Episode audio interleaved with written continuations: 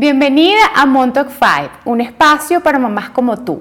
Cinco minutos súper valiosos con los mejores tips para que hagas fotos lindas de tus hijos. ¿Eres mamá? ¿Amas las fotos? ¿Quieres hacer fotografías increíbles de tu familia? Estoy segura que quieres recordar cada detalle de ese amor. Entonces, estos cinco minutos son para ti. Bienvenida a Montauk 5 mi nombre es Aldrina Valenzuela Rojas y este es mi podcast de fotografía para mamás.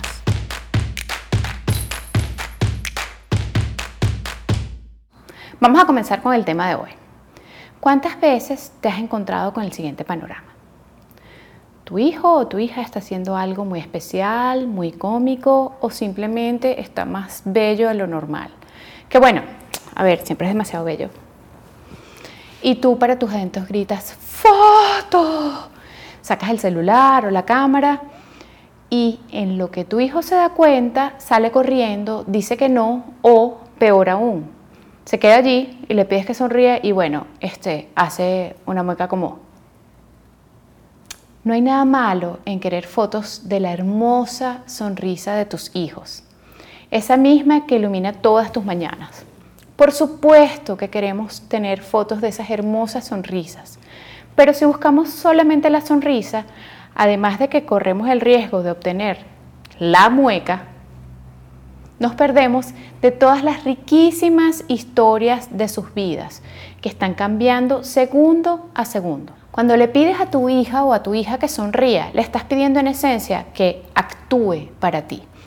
Incluso si vamos más allá, de alguna manera le estás diciendo que su vida, lo que está pasando así tal cual en ese momento, no es lo suficientemente bueno.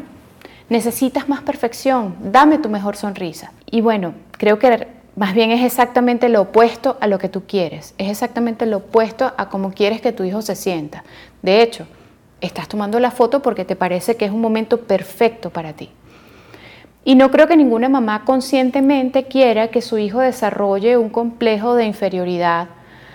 Pero bueno, esa pequeña palabrita, sonríe, di cheese o foto, de alguna manera comienza a sembrar en ellos las semillas de esa mentalidad.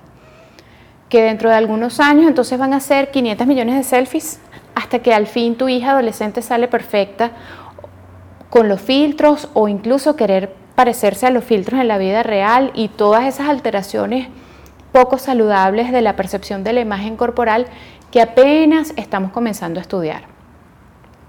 Y la peor parte es que los niños que en algún momento disfrutaban que les tomaran fotos, comienzan a resistirse e incluso a asociar la imagen de su mamá con una cámara con un momento fastidiosísimo del que deben huir a toda costa. ¿Cuál es el plan entonces? Si no, Aldrina, o sea, no puedo pedirle a mi hijo que sonría. ¿Cuál es el plan entonces? ¿Cómo voy a lograr una foto bonita? ¿Qué te parece si tratas de mirar muy bien la escena que está ocurriendo? ¿Qué fue lo que te hizo que quieras tomar una foto? ¿Cuál es la historia que quieres contar? ¿Cuáles son los detalles que quieres recordar acerca de ese momento y de esta edad de tu hijo? ¿Qué es lo que le rodea? ¿En qué lugar están? Una foto que cuenta una historia captura conflicto, detalles y contexto. Si te hablo de conflicto, es posible que lo asocies con algo negativo, peleas entre hermanos o un berrinche de esos monumentales y puyúos a los dos años. Pero la verdad es que quienes escribimos, por ejemplo, hablamos de conflicto cuando nos referimos a la acción, a la tensión, a la emoción, al suspenso. No se me ocurre un mejor ejemplo que, por ejemplo, un video que hice cuando Renata aprendió a andar en bicicleta, sin rueditas. Ella estaba frustrada porque quería haber nacido aprendida.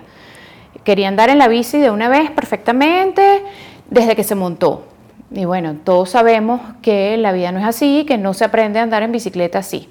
Yo la grabé cayéndose, dudando o molesta porque no le salía bien y frustradísima. Y cualquiera me diría, bueno, pero ¿para qué vas a capturar un momento en el que tu hija estaba tan frustrada? Y bueno, me encanta que ya varias veces me lo hayan preguntado. Porque en vez de tener unas fotos posando al lado de la bicicleta con sus dientes pelados perfectos, Quiero más bien que ella vea más allá. Quiero que ella vea que no fue fácil, pero que después de intentarlo pudo hacerlo.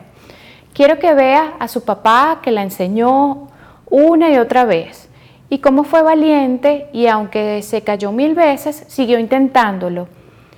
Cuando crecemos nos vamos a enfrentar a mil situaciones intimidantes y yo quiero creer que estas imágenes se van a convertir en una fuente de inspiración para mi hija. Estas imágenes cuentan la historia de cómo, tan chiquitita como a los tres años, enfrentó algo desconocido en lo que fallaba, pero bueno, con perseverancia de un rato pudo darle la vuelta y espero que dentro de 20 años cuando vea las imágenes piense, bueno, si pude hacerlo cuando era pequeña, ¿por qué no puedo hacerlo ahora? Ese es el poder de las imágenes que cuentan una historia. Ese es su legado. Vamos a hablar entonces de los detalles. Si el conflicto define la emoción del momento, los detalles terminan de completar el cuadro. Los detalles nos invitan a tomarnos el tiempo de leer con calma la imagen y darnos cuenta de todas las cosas que nos rodean. Los detalles nos ayudan a separar momentos, etapas o temporadas en la vida de nuestros hijos.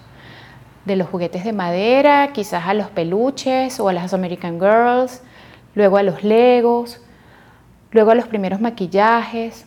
Los detalles le dan color a nuestros recuerdos y además nos llevan a esos momentos preciosos que vivimos y pensamos que nunca se terminarían y que la verdad es que terminaron pasando en un abrir y cerrar de ojos. Luego nos queda el tercer elemento y sobre el que he recibido más preguntas porque muchas mamás piensan que sus casas son feas o están muy desordenadas. Vamos a hablar del contexto, del escenario en el que transcurre la foto. Nuestras historias necesitan un lugar en el cual desarrollarse. Imagínense una película que transcurra sobre un fondo unicolor. Bueno, a mí me viene a la mente rapidito una, esa que se llamaba Dogville, que fue un experimento de Lars von Trier, que creo que bueno, no fue un éxito del público y no todo el mundo la entendió. Sin embargo, bueno, pues muchas veces nos concentramos tanto quizás en la cara de nuestros bebés que nos tienen enamoradas con toda razón, porque son lo más tierno y cuchi que puede existir, pero entonces solamente hacemos fotos de su cara, de sus retratos en primer plano. O entonces hacemos lo opuesto, tomamos fotos con demasiado fondo porque queremos que se vean dónde estamos. Pero el fondo es tan complejo y quizás tan ruidoso a nivel de imagen que simplemente nuestro hijo se pierde en él. Y no podemos, por ejemplo, olvidar tomar fotos de las habitaciones de nuestros hijos, de las carpas que construían con sábanas o de su rincón favorito de la casa para esconderse.